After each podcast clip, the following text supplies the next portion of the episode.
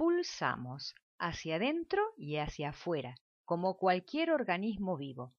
Expansión y contracción constituyen movimientos de interacción con el entorno y de enriquecimiento.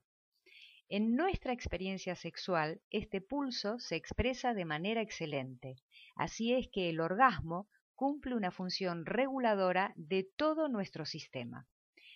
Para expandirnos necesitamos contar con la capacidad de soltarnos. Cuando un organismo vivo percibe peligro, se contrae, se retira hacia adentro de sí mismo para protegerse. En la experiencia de expansión, en el acto de soltar, experimentamos la descarga, el alivio, el placer, y es necesario sentirse en un entorno seguro. Debido a nuestra complejidad, percibirse en terreno inseguro o seguro no siempre está asociado a que sea verdaderamente así.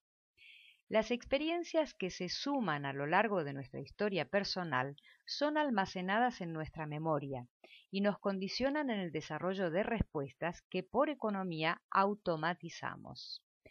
Esto significa que ya no necesitamos preguntarnos qué respuesta dar, pues la respuesta es única para toda experiencia que se suponga similar de antemano. Esto hace que aunque la experiencia presente sea diferente de lo que ya sucedió, la respuesta será la misma, porque así quedó definido en nuestro sistema, que no es propenso a abrirse a lo nuevo. El anuncio de placer produce excitación. La activación fuerte y frecuente de un estado emocional perturbador como el miedo también.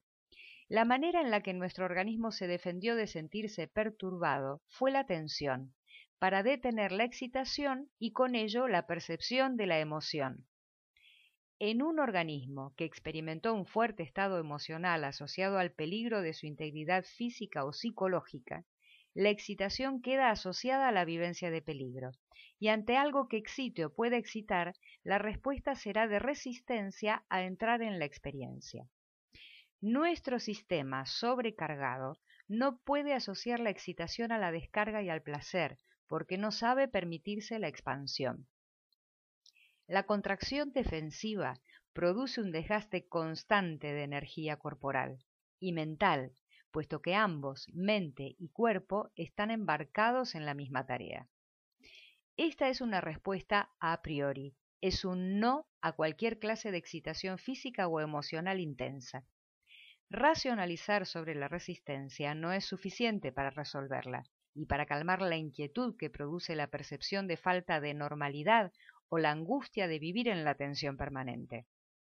Racionalizar solo servirá para justificarla o poner la causa fuera, en el otro o en lo otro, y quedar a la espera. Cuando racionalizamos, entramos en un círculo cerrado y quedamos lejos, muy, muy lejos de nosotros mismos. Es el pensamiento activo que está alimentando el sistema de defensas del carácter. Así es que sucede que una persona que está atrapada en esta experiencia tiende a no sentir deseo sexual.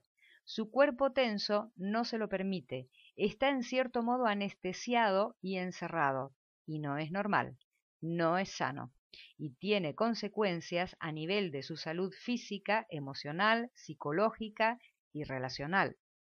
Recuperar la capacidad de contraernos y expandirnos sanamente está enlazado a la resolución del trauma que paralizó nuestro normal funcionamiento. Resolverlo nos permite disfrutar de todos los planos de la vida, nutrirnos en nuestras relaciones e interacciones con el entorno.